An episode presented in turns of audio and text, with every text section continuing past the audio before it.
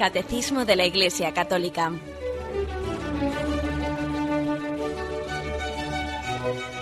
Un programa dirigido por Monseñor José Ignacio Munilla, Obispo de San Sebastián.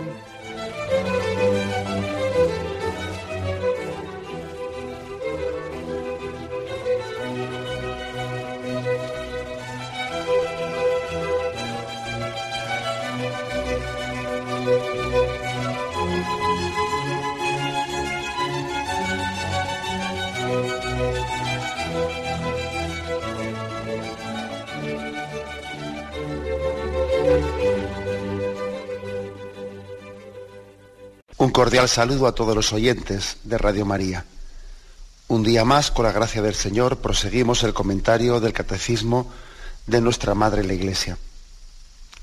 Dentro de la explicación del sacramento de la Eucaristía, la que nos encontramos, hoy a partir del punto 1337, nos adentramos en un apartado que dice la institución de la Eucaristía. Son cuatro puntos referidos a esa ese hecho de la institución. El primero de ellos, como decimos en 1337, dice así. El Señor, habiendo amado a los suyos, los amó hasta el fin, sabiendo que había llegado la hora de partir de este mundo para retornar a su Padre, en el transcurso de una cena, les lavó los pies y les dio el mandamiento del amor para dejarles una prenda de este amor, para no alejarse nunca de los suyos y hacerles partícipes de su Pascua, instituyó la Eucaristía como memorial de su muerte y de su resurrección, y ordenó a sus apóstoles celebrarlo hasta su retorno, constituyéndoles entonces sacerdotes del Nuevo Testamento. En varias afirmaciones que vamos a intentar ir desgranando. La primera, el hecho de que la institución de la Eucaristía está hecha en un contexto, en un contexto que es culmen de la vida de Jesucristo, es como su hora, la hora de pasar de este mundo al Padre. Especialmente es el Evangelio de San Juan el que recalca esto. En San Juan 13, versículo del 1 al 17. Antes de la fiesta de la Pascua, Fijaros un poco, eh, fijaros en este texto que voy a leer, la solemnidad con la que es introducido. San Juan cuando lo, escribe sabe que va a introducir un relato de máxima importancia, igual que cuando él eh, cuenta que el sepulcro estaba vacío, que las vendas estaban dobladas, etcétera, ¿no? Eh, él viene, lo, solemniza, lo, lo, cuenta de una manera incluso recalca diciendo, y el que lo vio da testimonio y sabe que su testimonio es verdadero. O sea, hay momentos en los que el Evangelio, el evangelista es consciente de que eso que está contando tiene una repercusión eh, tremenda, eterna, ¿no? Y entonces solemniza sus palabras. Este es un caso. ¿eh? Este es un caso concreto. Juan 13 dice, antes de la fiesta de la Pascua, sabiendo Jesús que había llegado su hora de pasar de este mundo al Padre, habiendo amado a los suyos que estaban en el mundo, los amó hasta el extremo. Este, este texto, esta introducción solemne, ha sido asumida por la plegaria eucarística cuarta, en la que también solemniza el momento de la consagración con estas palabras habiendo amado a los suyos que estaban en el mundo, los amó hasta el extremo, entonces tomó el pan, etcétera, etcétera. Es una introducción en la que se solemniza ¿eh? lo que se va a contar. ¿Por qué? Pues porque es un momento básico, es la, la hora de Jesucristo, como dice aquí el Evangelio de San Juan. Hemos tenido ocasión de decirlo ya hace programas atrás, pero recordemos que especialmente el Evangelio de San Juan algunos lo han llamado el Evangelio de la hora. El Evangelio de la hora. Para esta hora había llegado el Señor al mundo. Igual que dice al principio el Evangelio de San Juan, mujer, todavía no ha llegado mi hora. Cuando Jesús va subiendo a Jerusalén dice, se acerca ya mi hora. Y finalmente dice ahora, ha llegado mi hora. Esta es la hora de Jesús, su hora de pasar de este mundo al Padre, la hora de la Pascua, ¿no? La hora de la entrega pascual, la hora de la pasión de Cristo, su pasión y su resurrección. Esa es la hora con mayúsculas. Es verdad que todas son las horas de Jesús, ¿no? Bien, eso es así de claro. Pero hay una hora con mayúsculas en la que se concentra toda la voluntad redentora de Dios. Es la hora de la cruz. Por cierto, que ayer estaba yo haciendo una visita a las religiosas nazarenas, a las hijas de el beato Manuel González, ¿no? Y me recordaban ellas una, una hermosa, pues una hermosa, vamos, precisión o, anécdota espiritual. Y es que el, beato Manuel González tenía costumbre de decir sanora, sanahora ¿eh? y sanoy, como diciendo que, que nuestra espiritualidad debemos de santificar el momento presente, ¿no? Sanahora y Sanoy. Ese Sanahora, que con esa gracia, ¿no? El beato Manuel González solía decir Sanahora, remarca que cualquier hora es el momento de gracia. El momento presente es Sanahora, pues sí, pues yo ahora voy a, voy a trabajar, este es mi momento, no, no voy a estar pensando en que después, a ver si se pasa el trabajo cuanto antes, porque, pues porque esto me amarga y, después del trabajo ya comenzaré un poco a, respirar. Pues no, yo me santifico en este rato de trabajo. Sana hora.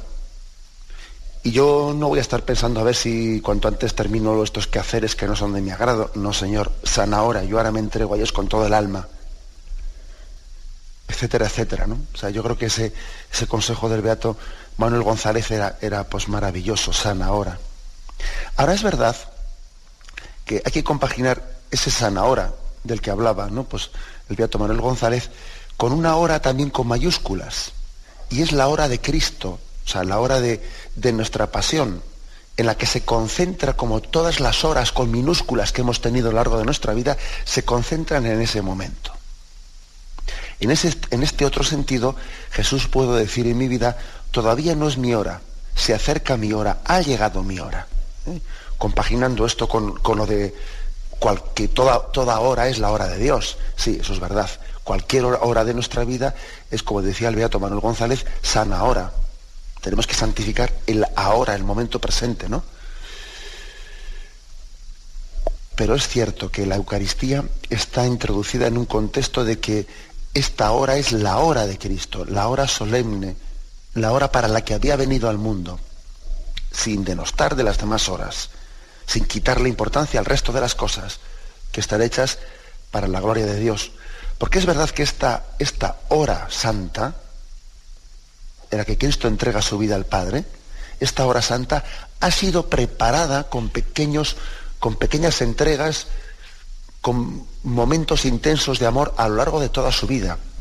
Sería imposible, ¿no? Este momento si no hubiese sido preparado durante toda la vida. Por ejemplo, por ejemplo, cuando, cuando escuchamos la vida de San Maximiliano Kolbe, que murió en Auschwitz, ¿no? entregando voluntariamente su vida a cambio de la de un preso que había sido condenado a muerte, cambiando su vida por la suya. Claro, cuando escuchamos esa vida, nos impacta tremendamente la generosidad de alguien que, pues, que muere de esa forma, ¿no? Pero pocas veces pensamos que hubiese sido imposible, ¿no? Que ese hombre hubiese tenido ese arranque de generosidad si no hubiese sido largamente preparado durante toda su vida. Nos llama la atención eh, lo que San Maximiliano María Colbe hizo en el momento último de su vida, pero que nadie piense que eso fue algo pues puntual, como un arranque que tuvo allí. No, no, eso fue largamente preparado. Hubiese sido imposible que el padre, que San Maximiliano Colbe, hubiese hecho eso al final de su vida si no hubiese vivido cada hora de su vida, como decía pues el beato Manuel González, desde esa perspectiva de santificar cada momento pequeño, sana hora. Sana hora le llegó a preparar la hora con mayúsculas. Bien, pues en este contexto es en el que se introduce la Eucaristía. Antes de la fiesta de la Pascua, sabiendo Jesús que había llegado su hora de pasar de este mundo al Padre, habiendo amado a los suyos que estaban en el mundo, los amó hasta el extremo. Llega este momento, pues, ¿no?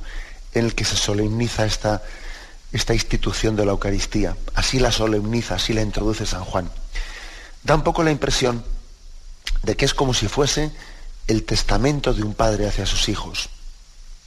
Eh, como cuando un padre va, va, a fallecer y lo hace no ocultándose, sino, sino lo hace públicamente, ¿no? Como hizo Juan Pablo II, que él parece que había juntado a todos sus hijos allí en la plaza de San Pedro y él mostraba sus últimas voluntades. Los hijos asistían a la, muerte de, su padre y al mismo tiempo el padre les daba su última lección en el momento de la muerte y les mostraba sus últimas voluntades. ¿no? Bien, pues eh, algo así también, en ese contexto solemne es en el que se entiende la Eucaristía. Cristo junta a sus hijos y les va a mostrar sus últimas voluntades antes de, despedirse de ellos. Y esas últimas voluntades, pues como, como vamos a ver, pues son el mandamiento del amor, el mandamiento del amor y la institución de la Eucaristía. Bien, vamos a ver esto un poco más en, en detalle. Dice como hemos leído en este punto, en, el transcurso de esa cena les lavó los pies, les dio el mandamiento del amor, para dejarles una prenda de este amor, para no alejarse nunca de los suyos y hacerles partícipes de su Pascua, instituyó la Eucaristía. Bueno, aquí dice tres cosas. Instituyó la Eucaristía con tres motivos, dice aquí. ¿eh? Dejarles una prenda de amor. Segundo, no alejarse nunca de ellos. Y tercero, hacerles partícipes de su Pascua. Aquí tenéis en el Catecismo tres motivos por los que dice que, que instituyó la Eucaristía. Primero, dejarles una prenda de este amor. La Eucaristía es, por lo tanto, es no únicamente un mandato de Jesús, sino que es yo te dejo mi amor. Aquí tienes concentrado en este sacramento la prenda del amor de Dios. Dios es amor. La vida eterna consistirá en amar a Dios y en ser amado por Él. Aquí tienes una prenda del cielo. Aquí tienes un adelanto de la eternidad. Esta es la Eucaristía. Prenda del amor de Dios. Adelanto del amor de Dios. Lo que es el cielo, amar a Dios plenamente y gozar de su presencia y, dejarse amar por Él, lo tienes en prenda. Estas son las arras del cielo. Aquí la tienes en la Eucaristía. Segunda finalidad, dice, para no alejarse nunca de los suyos. Él promete que su, que su marcha de este mundo al Padre no va a conllevar que nos quedemos huérfanos. Yo estaré con vosotros todos los días hasta el fin del mundo. Y ese yo estaré con vosotros tiene diversas formas, pero hay una forma especialmente fuerte, solemne, que es esta. Yo estaré con vosotros en la Eucaristía Cristo presente sacramentalmente entre nosotros. La encarnación es prolongada en la Eucaristía. Es cierto que Cristo asciende a los cielos y su humanidad, en cierto, eh, pues su humanidad asciende a los cielos, pero ojo, la encarnación está prolongada en la Eucaristía. La Eucaristía es prolongación de la encarnación. De una forma sacramental, pero prolongación verdadera, no metafórica, no, no, no, no simbólica, no, no, de simbólica nada. Prolongación real de la encarnación de Cristo entre nosotros. Para no alejarse nunca de nosotros. Y hacernos, tercero, hacernos partícipes de su Pascua. Es decir, Cristo, esa Pascua, ese, eh, esa vocación de pasar de este mundo al Padre, no únicamente es una vocación de Cristo, no es una vocación suya, sino que todos estamos llamados a pasar junto con Cristo de la muerte a la vida. Él nos hace partícipes de la Pascua, nos hace partícipes de los frutos de la Pascua y también Él nos agarra de la mano y nos dice, ven, ven conmigo. Agarrado fuertemente a mi mano, junto conmigo pasarás por la muerte a la resurrección, por la cruz a la vida. O sea, Cristo nos hace partícipes de, de la Pascua. Vamos a meditar brevemente este punto y continuamos enseguida.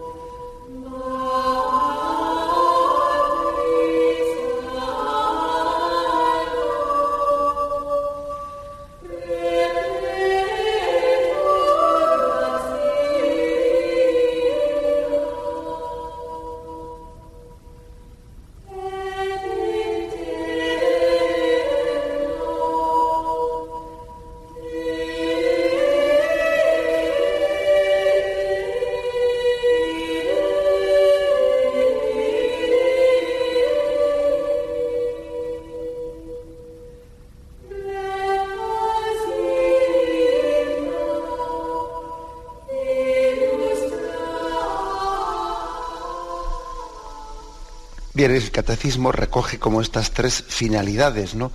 por las que Cristo instituyó la Eucaristía. Estas tres finalidades que hemos explicado. Dejó la prenda de su amor, se quedó con nosotros para siempre y nos hizo partícipes de su Pascua. Pero aquí el catecismo añade una cosa importante, ¿eh? que él instituyó la Eucaristía, ordenó a sus apóstoles celebrar hasta su retorno, constituyéndoles entonces sacerdotes del Nuevo Testamento. Nosotros eh, el día del jueves santo celebramos pues tres cosas en una.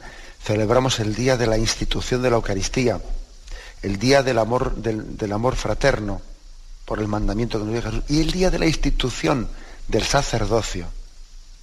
Eh, las tres cosas están unidas en, el mismo, en la misma fiesta del jueves santo. La institución de la Eucaristía, el día del amor fraterno y la institución del sacerdocio. Es decir, que la Iglesia entiende que, el lugar del Evangelio en el que está recogido o en el que está concentrado la institución del sacerdocio, del sacramento del sacerdocio, es este mismo momento. Pues eh, igual que nos referimos especialmente pues, a las bodas de Caná para, hablar del sacramento del, del matrimonio, porque allí Cristo se hizo presente santificando la unión del hombre y la mujer eh, igual que también buscamos otros momentos pues, que son como significativos ¿no? para entender que Cristo instituye los sacramentos, especialmente es en este momento en el que instituye el sacramento del sacerdocio. ¿Por qué? Pues porque cuando Cristo dice, haced esto en memoria mía, está bastante claro que él tenía intención de que hubiese pues eh, sacerdotes que prolongasen la celebración de ese sacramento. Está bastante claro que Jesús tenía intención de que eso que él estaba haciendo fuese prolongado. Uno de los mejores argumentos para responder a esas personas que dicen, yo creo en Cristo pero no creo en la iglesia. Te dicen, ¿eh? esa frase la hemos escuchado más de uno, ¿no? Yo creo en Cristo pero no creo en la iglesia. Bueno, pues es que ah, da la impresión de que Jesucristo, vamos, da la impresión, lo digo irónicamente, ¿no? Está claro que Jesucristo, Él dio a luz a la iglesia.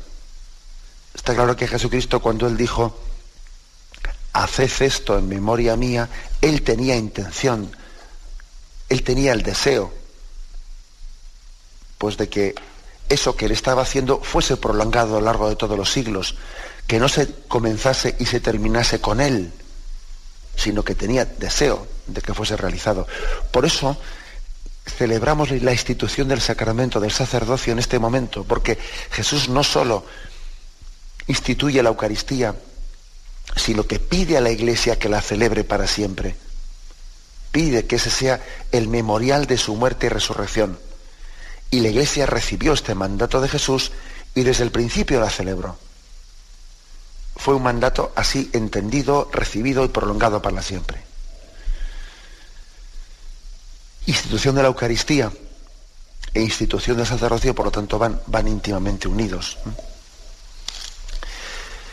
Además que, ¿qué otra cosa es? No tendremos ocasión de explicarlo, pero ¿qué otra cosa es el sacerdocio sino la consagración del ministro de Cristo como pan vivo para alimentar a los demás? El sacerdocio es el don de Cristo por el que Él hace de, sus ministros el alimento para que el pueblo sea alimentado a través de sus pastores.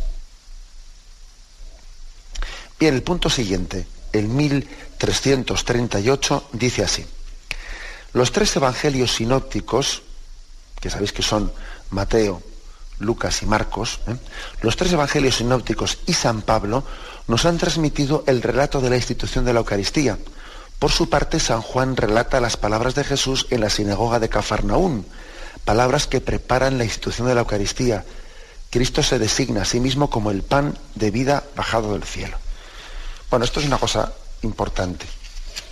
Resulta que de los cuatro evangelios, que se, se distinguen entre los sinópticos, o sea que son Mateo, Marcos y Lucas, y el de San Juan, son bastante, la verdad es que se distinguen de esa forma porque es bastante claro que el Evangelio de San Juan pues tiene un, tiene un estilo diferente, ha sido escrito más tarde, eh, ha sido escrito más tarde, unos años más tarde que los, que los Evangelios sinópticos. Por algo San Juan también fue el único apóstol que no fue mártir, que vivió más tiempo, y él también tuvo más tiempo de, de reflexión y de elaboración para poder escribir el Evangelio. Posiblemente San Juan cuando escribe, él ya ha leído los Evangelios sinópticos, él ya ha leído por lo menos las primeras redacciones de Mateo, de Marcos y de Lucas. Y por lo tanto tiende, en primer lugar, a no repetirse. Eh, hay muchos pasajes eh, en los que San Juan procura ser complementario de lo que ha sido dicho en los otros evangelios para no repetirse. Por eso puede llamar la atención, en primer lugar, que San Juan, él no narra la institución de la Eucaristía, no, la narra. Y en el momento de, eh, esa, de esa despedida de Jesucristo, cuenta el lavatorio de los pies, que los otros eh, eh, evangelios no habían contado. Parece como que Juan está un poco al quite, y como él es el último que escribe, pues él procura no repetir lo que, bueno, lógicamente hay cosas que son, pues tiene que repetirlas de todas, todas, ¿no? Él también tiene que narrar la muerte y resurrección de Jesús, o sea, pero bueno, quiere decir que en plan concreto, él tiende a no repetir las, las narraciones que ya han estado claramente recogidas en los demás y a complementarlas con otras que a los evangelistas pues se les pasaron, para hablar claramente, ¿no? Como por ejemplo el lavatorio de los pies. Los evangelistas eh, sinópticos no habían recogido el lavatorio de los pies y Juan, que es, eh, el último, lo recoge él. Yo creo que esta es una explicación. ¿eh? Y también otra explicación es que, bueno, pues que San Juan es, un, es el apóstol contemplativo, es aquel que había reclinado su cabeza en el costado de Cristo en la última cena, y eso le hace ver los, los sucesos, le hace ver la historia de Jesús con unos ojos especialmente contemplativos, reflexivos. Uno se da cuenta cuando lee el Evangelio de San Juan que es mucho más reflexivo, mucho más teológico. No se le invita a narrar sucesos. Está de alguna manera extrayendo una, una reflexión, una teología de ellos. Bien, esto es importante para comprender cómo la institución de la Eucaristía es narrada por los tres evangelios, Mateo, Marcos y Lucas, y también es narrada por San Pablo, en las cartas de San Pablo, que eso también tiene mucho valor, mucha importancia. ¿eh? En 1 Corintios 11, 23, 26, pues eh, se narra también la institución de la Eucaristía. Esto os sonará, pero, pero merece la pena que lo, que lo leamos. En concreto estamos buscando Primera Corintios, capítulo 11, versículo 23 y siguientes. Dice, porque yo recibí del Señor lo que os he transmitido, que el Señor Jesús, la noche en que fue entregado, tomó pan. Lo pasó, lo partió y dando gracias lo partió y dijo, este es mi cuerpo que se entrega por vosotros, haced esto en recuerdo mío. Asimismo también tomó la copa después de cenar diciendo, esta es la copa de la nueva alianza en mi sangre. Cuantas veces la bebiereis, hacedlo en memoria mía. Pues cada vez que coméis de este pan y bebéis de este pan, proclamáis la muerte del Señor hasta que venga. texto muy importante este, porque es que fijaros que lo está contando San Pablo en sus cartas a los Corintios. Y además está diciendo, yo recibí una tradición que a su vez yo os transmito. Así dice el versículo 23. ¿eh? Primera Corintios 11, 23. Yo recibí del, del, Señor una tradición que a su vez os transmito. o sea, desde la primitiva comunidad cristiana se había celebrado la Eucaristía. Aquí tenéis un caso bien concreto. San Pablo lo había recibido había recibido, él no estuvo presente en el cenáculo, él no fue de los doce apóstoles de ese primer momento, él, fue apóstol a partir del encuentro especial con Cristo camino de Damasco. ¿eh? Sin embargo, a él le habían transmitido claramente esa institución de la Eucaristía, aunque él no había estado allí presente, y él la estaba también celebrando. ¿eh? O sea que si esto le ocurrió a San Pablo, le ocurría a cualquier otro apóstol. ¿eh? tiene mucha fuerza, pues mucha importancia este texto de Primera de los Corintios, porque demuestra cómo en la primitiva comunidad cristiana pues se tomó muy a pecho esa, esa institución de la Eucaristía y ese haced esto en memoria mía. Se tomó muy a pecho. Por lo tanto, eh, lugares en los que está recogida la institución de la Eucaristía, pues ahí tenéis los, esos, textos que son em, Mateo 26, 26, 29, Marcos 14, Lucas 22 y 1 Corintios 11. ¿eh? En todos esos textos, con pequeños matices, pues, pues hemos, recogemos esto. Se recoge la institución. Hay también otro texto, San Juan, capítulo 6, 6 en el que, como cuenta aquí el catecismo, Cristo hace un discurso eucarístico muy importante. Solamente lo cuenta esto San Juan. Hace un discurso eucarístico en el que él mismo se designa como pan vivo bajado del cielo, en el que Jesús está como dando el sentido, ¿eh? el sentido, la explicación a lo que es la, la Eucaristía. Yo soy el pan vivo bajado del cielo. El que come de este pan vivirá para siempre. Mi pan, mi cuerpo es pan viva, pan vivo para el mundo. Hay toda una teología, pues, que está escondida en el capítulo segundo, perdón, el capítulo sexto de San Juan, cuando después del milagro de la multiplicación de los panes, él hace un discurso eucarístico.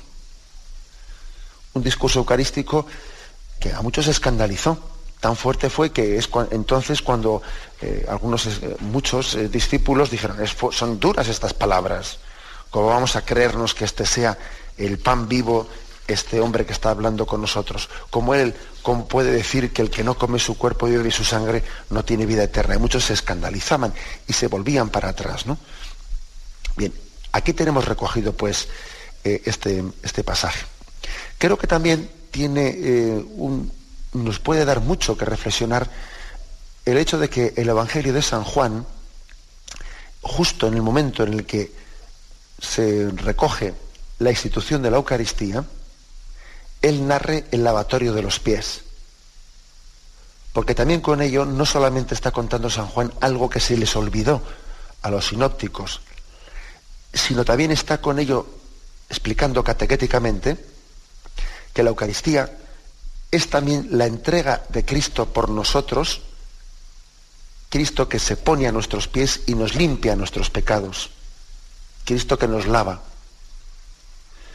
Y también recibir y participar de la Eucaristía es tomar el compromiso de limpiar los pies de nuestros hermanos, ponernos a sus pies y volver a reparar, ¿eh? a reparar lo que fue el pecado de Caín sobre Abel, cuando Caín renunció a ser hermano.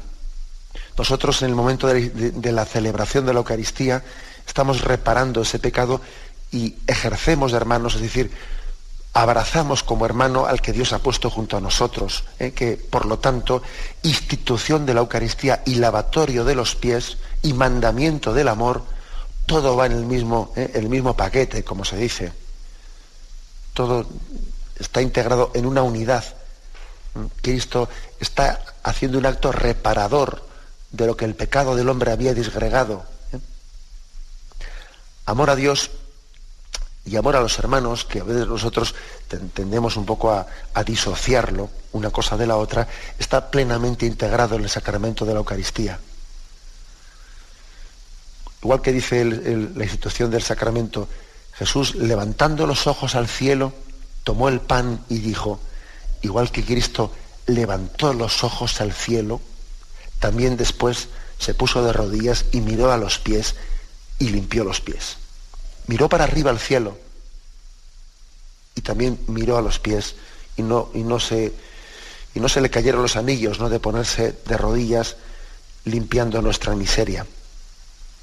Se integra pues en la institución de la Eucaristía, en ese acto de amor de Cristo, se integra el amor, el amor a Dios y el amor a los hombres en una sola cosa, en una sola palabra, que es la palabra Eucaristía. Lo meditamos y continuamos enseguida.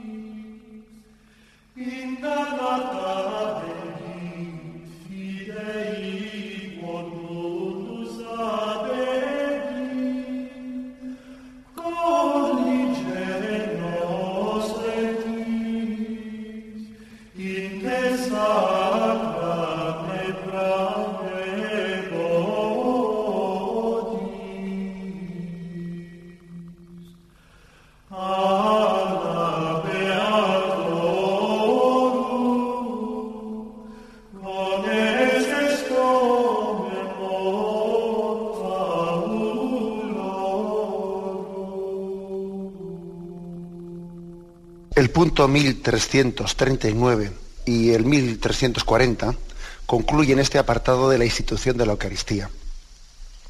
Están sobre todo estos dos puntos explicando pues, el, contexto, el entorno pues, litúrgico y el entorno de la festividad judía en la que Jesús instituyó la Eucaristía. Jesús escogió el tiempo de la Pascua, para realizar lo que había anunciado en Cafarnaún.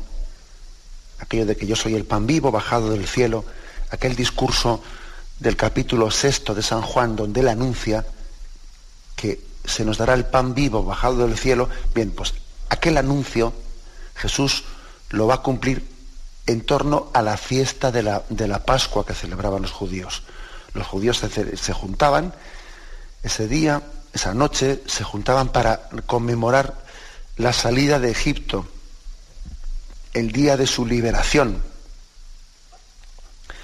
Ellos volvían como a, rememorar aquella última cena en la que Yahvé le pidió a los israelitas que la, que la comiesen con, preparados para salir de Egipto, ceñido, con la, con la cintura ceñida, con el traje ya para, para salir, con el bastón en la mano, una cena que tenían que comer sin dejar, sin dejar ningún tipo de sobras. Comerla toda para salir, porque no, iba a quedar allí nadie después para acabar esas sobras. Es decir, es como una, una cena, una comida para el camino. La Eucaristía es pues una comida para el camino.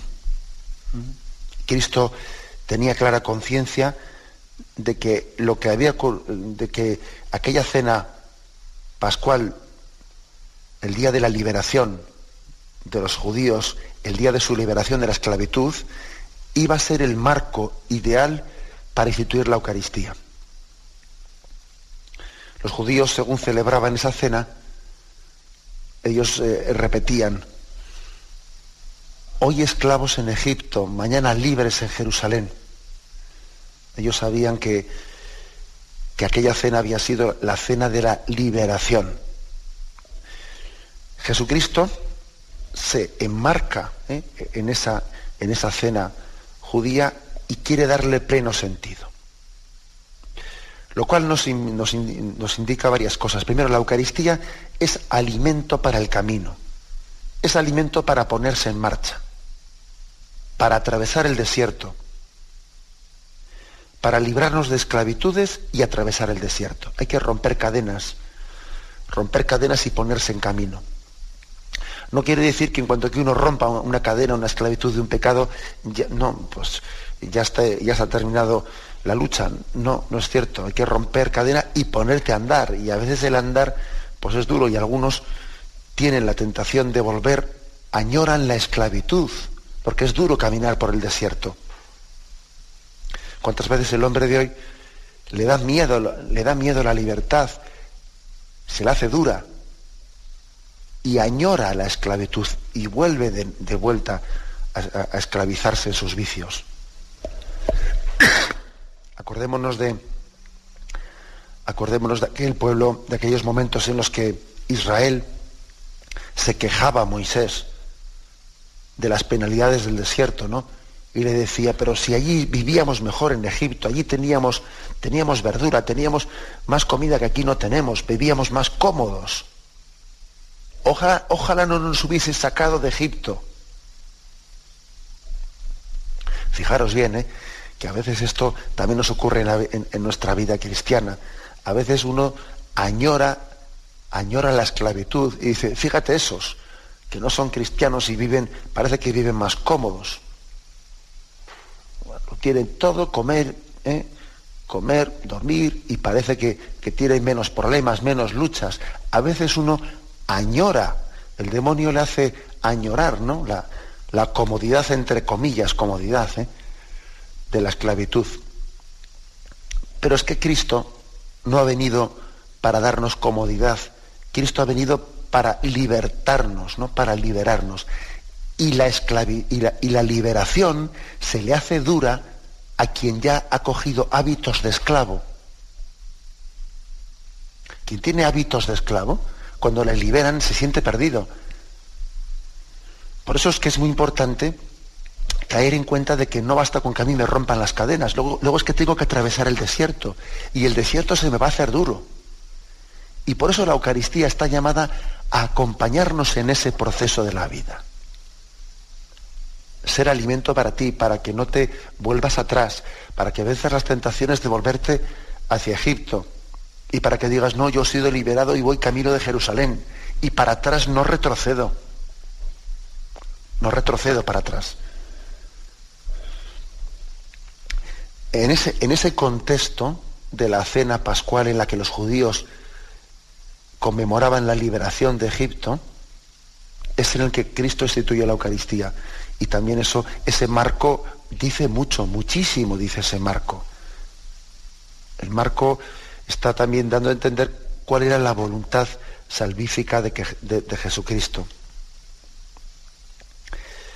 Fijaros que dice el punto 1340, al celebrar la última cena con sus apóstoles en el transcurso del banquete pascual, Jesús dio su sentido definitivo a la Pascua judía. En efecto, el paso de Jesús a su Padre por su muerte y resurrección, la Pascua nueva, es anticipada en la cena y celebrada la Eucaristía que da cumplimiento a la Pascua judía y anticipa la Pascua final de la Iglesia en la gloria del cielo. Ese camino por el desierto hacia la tierra prometida de Jerusalén es también para nosotros una evocación del camino de esta vida como camino hacia la, hacia la patria eterna, hacia la Jerusalén celestial. Es adelantar adelantar el cielo entre nosotros, pero a su vez, pues, tener eh, la, compañía de Cristo que no nos deja solos en, este, en esta peregrinación, ¿no? Es decir, no, no está solo, yo camino, yo camino junto a ti.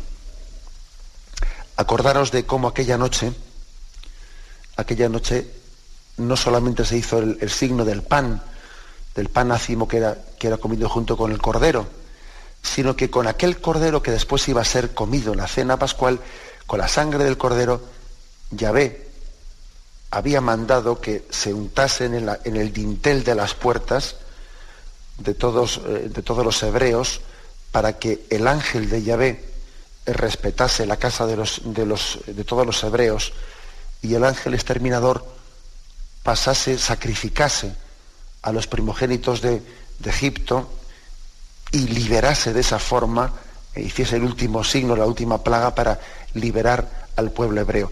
Esa sangre también de liberación con la que fue untada pues el dintel de la puerta, ¿qué otra cosa es, no? Sino una evocación de la sangre de Cristo, con la que somos purificados, ¿no? Somos asperjados con ella, asperjados de manera que la justicia de Dios tenga misericordia de nosotros. Insisto pues en que el marco, el marco de la institución de la cena, que Jesús eligió, que era eh, el día que, fijémonos una cosa, a la misma hora en que Jesús allí en el cenáculo estaba celebrando esta cena con sus apóstoles, pues en todas las casas vecinas de Jerusalén estaban celebrando esta cena. Eh, al mismo tiempo que Jesús estaba instituyendo la Eucaristía, pues en el piso de al lado, en la casa de enfrente, Jesús estaba rodeado de esta celebración judía de la salida, de la Pascua, de la salida de Egipto. Eso mucho tendrá que decir, ¿no? Mucho tendrá, que ver, ¿no? Aquí hay un, significado muy grande, ¿no? Que, que nos ilumina, nos descubre lo que es la Eucaristía. La Eucaristía es pan para el camino, alimento para el camino. Vamos de camino. ¿eh? Hacia la, hacia la patria eterna. Y fijaros que a veces uno tiene, como he dicho antes, la tentación de que ese pan para el camino, pues le resulte insulso. El que el pueblo judío se quejó del maná. Estamos comiendo continuamente este maná y, estamos ya añorando aquellos sabores ¿eh? que, que había en tantos manjares que teníamos en Egipto. Ojo que el paso por el desierto es duro, porque ocurre que como he dicho antes, de cuando uno ha sido, pues, adquirido hábitos de esclavo, las cosas santas le pueden saber sosas, mientras que las cosas que en sí no son nada, que son pecado, tienen un sabor sabroso para uno. Ese es el problema. Que uno tiene que, que, ser fiel en este paso por el desierto porque puede ser que las cosas de Dios, las espirituales, le sepan sosas y las cosas del mundo le sepan sabrosas. ¿Por qué? Porque tiene el paladar enfermo, porque tiene hábitos de esclavo. Y entonces tiene que pedir a Dios el don de la perseverancia e irse educando poco a poco en su paladar espiritual, de manera que en la recepción de la Eucaristía encuentre en ella todo, todo deleite, encuentre todo manjar y poco a poco las cosas, pues las cosas carnales de este mundo le vayan resultando insípidas, no solo malas, sino que incluso no le atraen. Pero eso supone una educación, porque nosotros solemos tener, partimos ¿no? de unos hábitos pecadores en el que tenemos pues, pues un mal, un mal, podríamos decir, de un mal de sentido, de sensibilidad. Nos sabe soso lo que es santo. Y nos sabe sabroso lo que es nada, lo que es carnal. ¿Cómo, ¿Cómo, poder sanar esta contradicción que tenemos en nosotros? Pues la única manera de poder sanarla es teniendo constancia, perseverancia en la recepción de la Eucaristía, como, intentando comulgar bien, de manera que llegue un día en el que Cristo, el pan de la Eucaristía, sea todo nuestro deleite. Que no solo creamos sino que saboreemos que Cristo es el pan de vida, el pan vivo bajado del cielo, que contiene en sí todo deleite. Eso supone pues una, una lucha perseverante, supone un pasar por el desierto de nuestra santificación, que es un desierto grande, porque es una purificación en la que lo fácil es cansarse y echarse para atrás. Pero sin embargo el Señor no nos va a dejar solos en ningún momento en ese, en ese, en ese paso, en ese tránsito hacia la santificación. ¿no? Él nos va a ir alimentando y Él nos va a ir dando la oportunidad ¿no? de, percatarnos, de experimentar, de darnos cuenta de que el único pan que da vida es el de la Eucaristía. Y que tantos otros eh, manjares que nos atraen, que nos incitan, que nos tientan, eh, pues no son sino alimentos que en, aparentes, eh, aparentes que en sí no encierran más que el engaño. Son como esa especie de, pues, eso que suele ocurrir a quienes están en el, en el desierto, que tienen una alucinación, que parece que han visto un oasis, se lanzan a él y resulta que detrás de esa alucinación no había nada, había arena. Pensaban que habían visto, ¿no? Un oasis, se tiran de cabeza a él y se pegan un coscorrón cuando se chocan con una roca porque allí no había nada. Era alucinación lo que habían visto. Eso es lo que, lo que se esconde detrás de muchos manjares, entre comillas, ¿no? Que se nos ofrecen en esta vida. Es una, pues una alucinación en medio del desierto. Sin embargo, nosotros, tal y como el capítulo sexto de San Juan, ¿no? pues nos narra, vamos teniendo poco a poco la, experiencia de que Cristo es el pan de vida que contiene en sí todo deleite. Bien, dejamos aquí la explicación de estos puntos. ¿eh? Hemos explicado hoy del punto 1337 al 1340, el capítulo llamado La institución de la Eucaristía. Bien, nos despedimos eh, de este programa dando la bendición de Dios Todopoderoso. Padre, Hijo y Espíritu Santo descienda y permanezca sobre vosotros. Alabado sea Jesucristo.